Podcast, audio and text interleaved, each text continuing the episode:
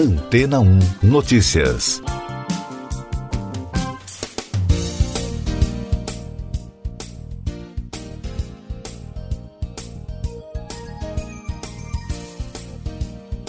Bom dia!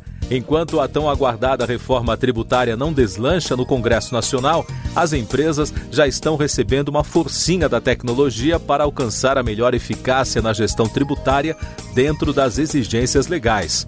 Para analistas, a ascensão da tecnologia 4.0, apoiada pela transformação digital, é uma tendência que deverá modificar esse cenário, permitindo às organizações de todos os setores, inclusive pequenas e médias empresas, alcançarem excelência na questão fiscal com ferramentas que propiciam visão completa da contabilidade e otimizam cálculos tributários que devem acompanhar as novas mudanças legislativas. Isso porque a formulação automatizada, ao contrário dos modelos tradicionais, otimiza processos e reduz os erros por meio de novas plataformas.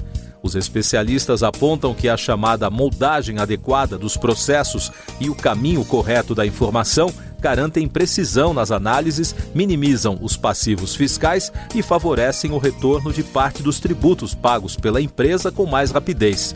A expectativa é que, com a chegada do 5G e a tecnologia 4.0, o setor tributário deve ganhar uma nova agilidade, inclusive em transações internacionais, como, por exemplo, tornar as empresas aptas a acompanhar em tempo real o cálculo dos seus tributos, o que ajuda na programação da contabilidade e o fluxo do caixa.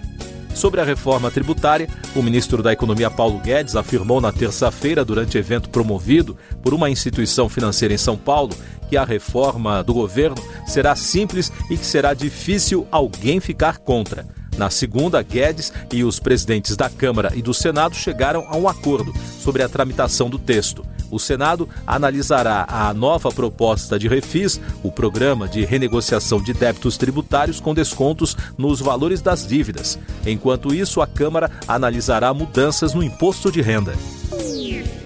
E daqui a pouco você vai ouvir no podcast Antena ou Notícias. Fiocruz retoma a produção de vacinas contra a Covid. Vacina da Pfizer começa a ser testada em grávidas no Brasil. COAF aponta a operação suspeita em escritório de Ricardo Salles. A Fiocruz retomou a produção da vacina Oxford AstraZeneca, que tinha sido interrompida por falta do ingrediente farmacêutico ativo. A nova remessa da matéria-prima da China, com quantidade para a produção de 12 milhões de doses, chegou no último sábado. A farmacêutica norte-americana Pfizer iniciou os testes de sua vacina contra a Covid em grávidas no Brasil. O ensaio combinado de fases 2 e 3 visa avaliar a segurança e a eficácia do imunizante Cominarte contra a doença causada pelo novo coronavírus nesse grupo. Os testes fazem parte de um estudo global do laboratório.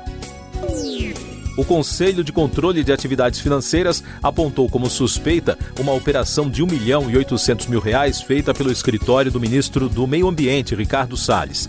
Segundo reportagens publicadas na terça-feira, a transação teria ocorrido entre outubro de 2019 e abril de 2020.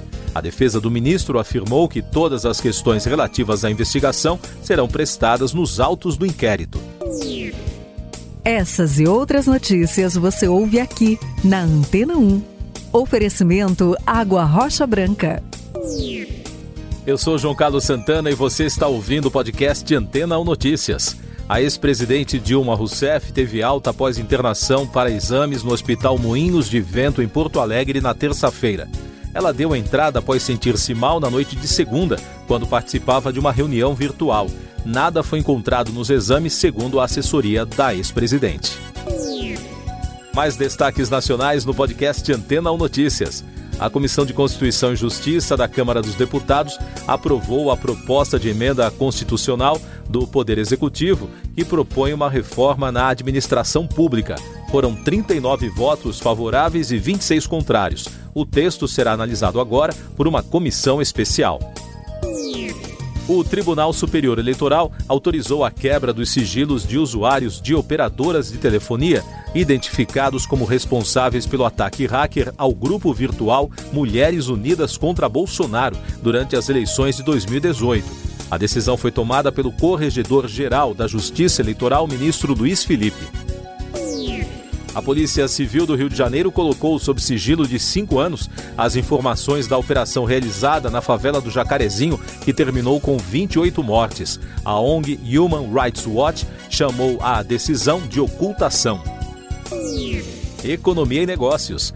O Fundo de Pensão dos Funcionários do Banco do Brasil, a Previ, anunciou na terça-feira a renúncia do presidente José Maurício Pereira Coelho. A saída está prevista para 14 de junho. As ações do banco recuaram mais de 1% após o anúncio. O preço das carnes continua subindo. Segundo dados do IPCA 15 divulgados pelo Instituto Brasileiro de Geografia e Estatística, o IBGE, em 12 meses a alta acumulada já chega a 35%. Apenas neste mês, o preço do alimento já registra alta média de 1,77% no país e em algumas capitais como Belo Horizonte, Fortaleza, Porto Alegre e Recife, o aumento em maio passa de 2%. O consumo de eletricidade no Brasil avançou 10,5% na primeira quinzena de maio em comparação a igual período do ano passado. Segundo a Câmara de Comercialização de Energia Elétrica, o consumo no Sistema Interligado Nacional atingiu 61.418 megawatts médios no período. Meio Ambiente. O ex-vice-presidente dos Estados Unidos, Al Gore, afirmou que o produto interno bruto brasileiro poderá sofrer queda de 17% até 2048 se o país não adotar medidas para combater o aquecimento global. O ambientalista participou na terça-feira da quarta edição do evento Cidadão Global 2021. Os 27 líderes da União Europeia barraram um movimento que tenta direcionar como o bloco determinará as novas metas nacionais de cortes de emissões. A decisão ocorre semanas antes de Bruxelas propor um grande pacote de diretrizes mais rigorosas contra a mudança climática. Destaques da semana na área da ciência: o homem que ficou cego devido a uma doença degenerativa da retina voltou a enxergar parcialmente na França. Tudo aconteceu graças a uma tecnologia que combina terapia gênica e estimulação luminosa. É a primeira vez que a optogenética mostra um resultado como este, afirmou José Alain Sael, fundador do Instituto da Visão em Paris. Um estudo realizado pela empresa de biotecnologia Gero em Singapura, em parceria com a Roswell Park em Nova York, apontou que a idade máxima que um ser humano conseguiria viver seria de 150 anos. Os pesquisadores criaram um programa de inteligência artificial utilizando dois fatores, estilo de vida e resiliência, para chegar a esta conclusão. Os resultados foram publicados na revista Nature Communications. A pandemia no Brasil. O país registrou 2.198 mortes por Covid-19 na terça-feira e soma agora 452.224 óbitos desde o início da crise de saúde. O número de casos confirmados chegou a 16 milhões 195.981, com mais de 74 mil registros em 24 horas. E o balanço da vacinação contra a doença aponta que mais de 42 milhões de pessoas já receberam a primeira dose da vacina contra a Covid. O número representa 20,30% da população brasileira. A segunda dose já foi aplicada em 21 milhões 214.582 pessoas, o que representa mais de 10% da população em todos os estados e no Distrito Federal.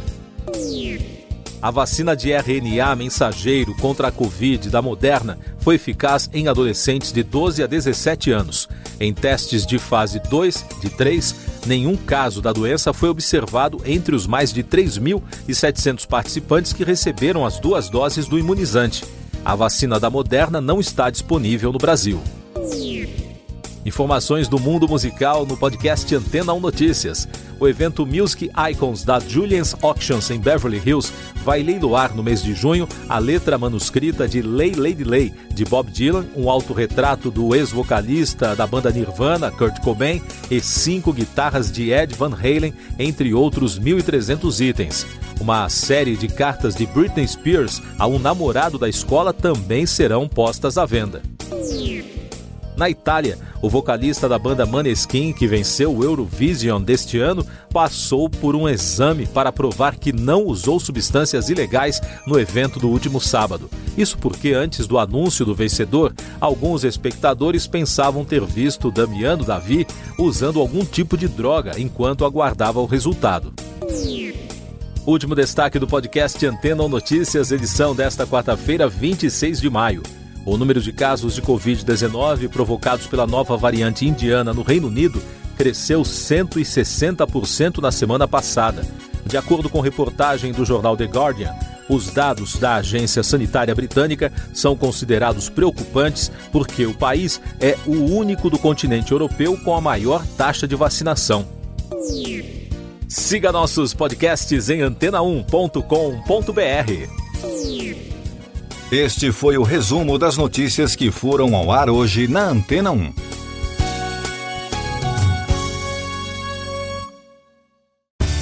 Depois de tanto conteúdo legal, que tal se hidratar com água rocha branca?